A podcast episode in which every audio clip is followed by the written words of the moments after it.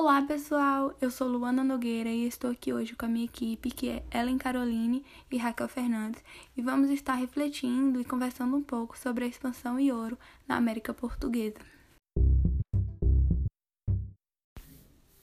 Hoje vamos estar conversando sobre as causas sociais, políticas e econômicas e vamos estar refletindo sobre a expansão e ouro na América Portuguesa. Então fique com a gente para você saber mais sobre o assunto. Antes de darmos início, é importante saber o que foi a expansão em ouro na América Portuguesa. Então, a expansão em ouro na América Portuguesa ficou conhecida como o século do ouro, porque foi o momento onde lá em Minas Gerais teve uma importância central no momento da história.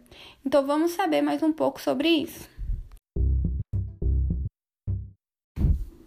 Na nossa conversa falaremos sobre causas sociais, e ela é a assimilação do conhecimento indígena, ou seja, era a forma de como o conhecimento indígena era assimilado. Os exploradores paulistas garantiam a sobrevivência colocando em prática alguns conhecimentos indígenas. Entre eles estavam caminhar pela mata guiando-se pelos astros, marcar caminhos dobrando galhos, reconhecer a aproximação de cobras, onças e perigos, e a observação da natureza para localizar água potável, porque, como qualquer outro ser humano, eles precisavam de água potável e também eles fizeram uso do arco e da flecha.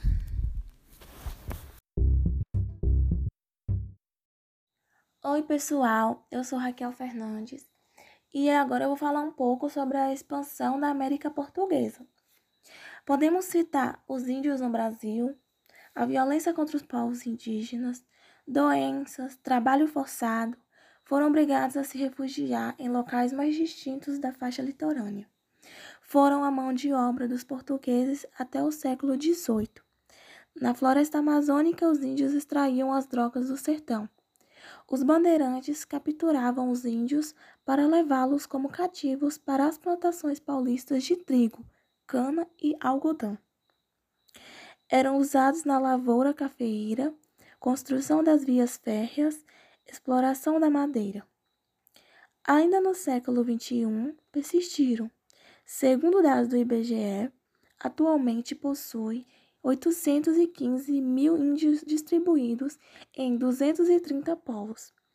Os povos indígenas lutam há 500 anos pelo direito às suas terras e para preservar suas tradições. As missões jesuítas. As missões ou reduções apresentaram o principal meio de cristianização dos indígenas na América Ibérica. A Companhia de Jesus foi criada na França entre 1534 a 1540 pela Igreja Católica e reconhecida pelo Papa com o objetivo de conter o avanço do protestantismo e expandir a influência da Igreja Católica. Padres da Companhia de Jesus.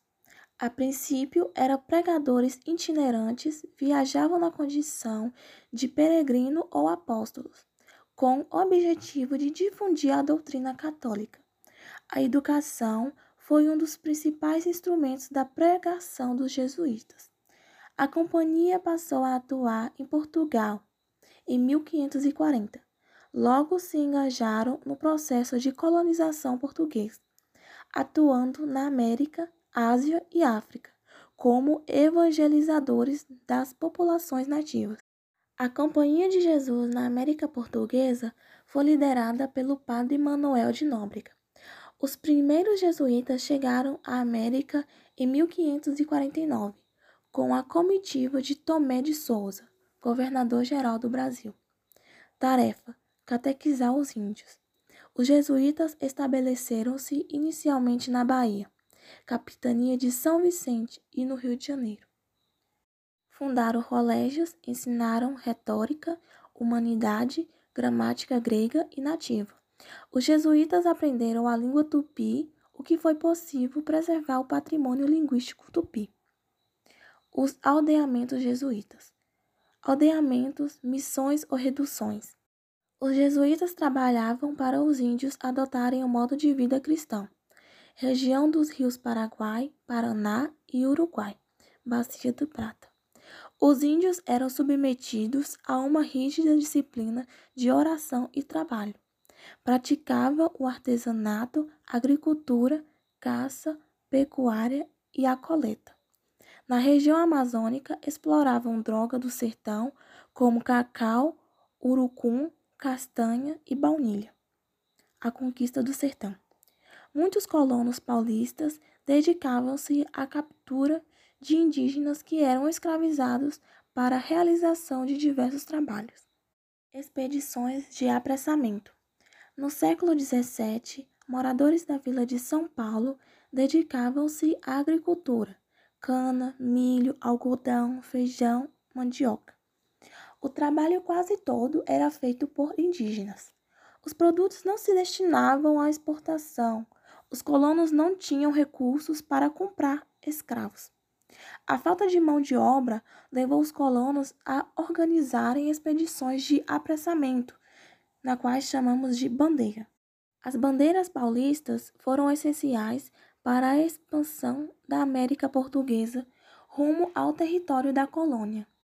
Erguia-se uma bandeira em sinal de guerra, por isso ficaram conhecidos como bandeirantes. As viagens pelo interior eram longas. Os bandeirantes se fixavam, abrindo clareiras na mala para cultivar roças de feijão, milho e abóbora. O principal alvo dos bandeirantes era as missões, os índios estavam disciplinados.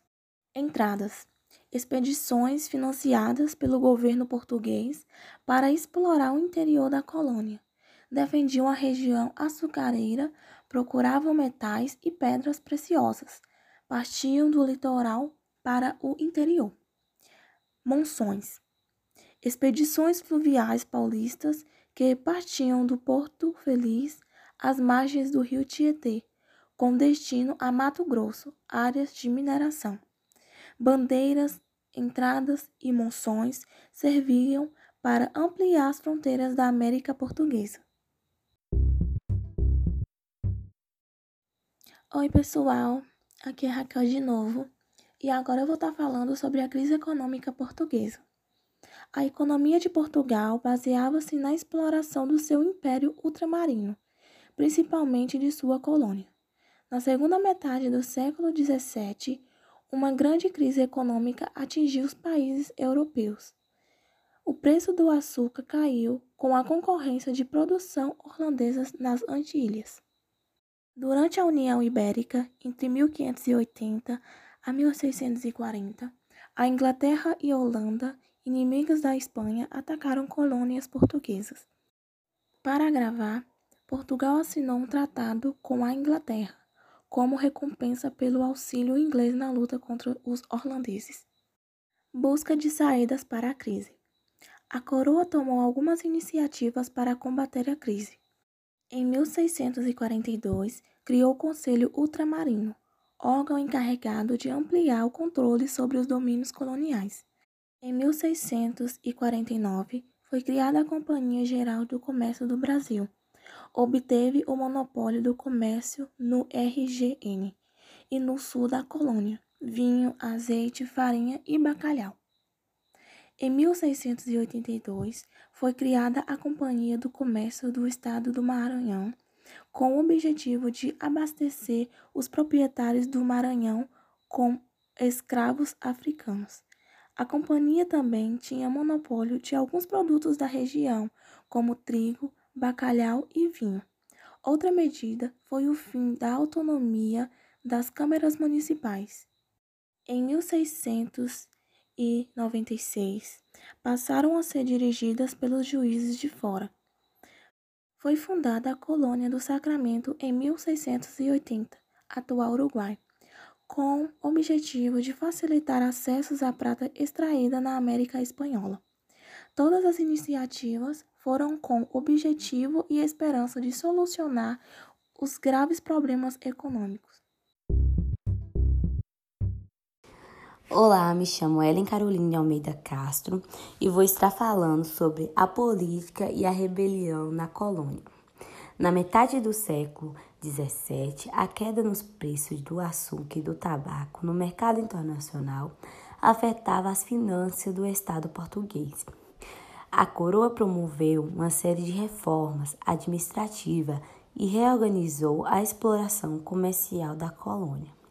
Essas medidas afetaram os colonos que tinham que se submeter aos preços estabelecidos pelos comércios portugueses.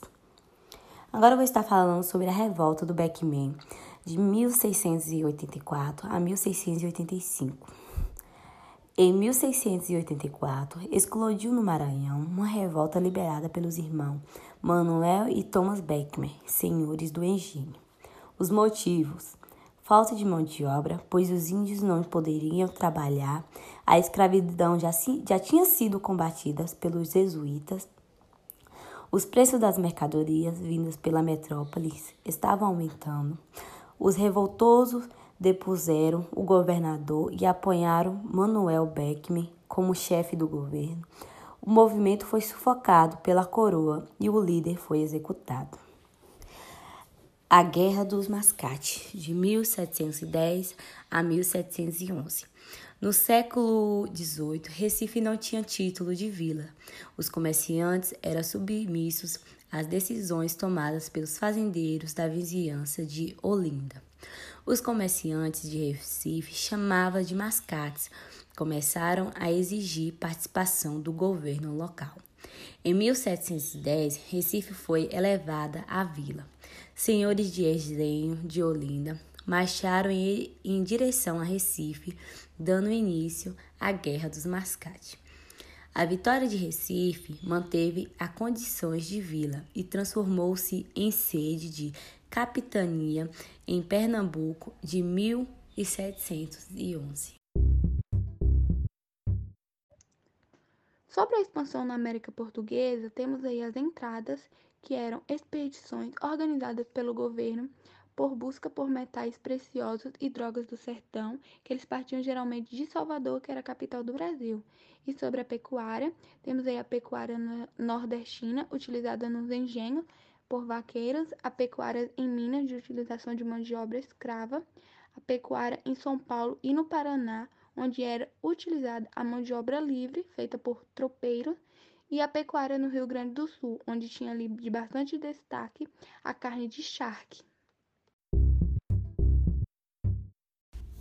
E chegamos ao final do nosso podcast. Era sobre esse assunto que tínhamos para conversar hoje e agradeço por você ter chegado até aqui. Até a próxima.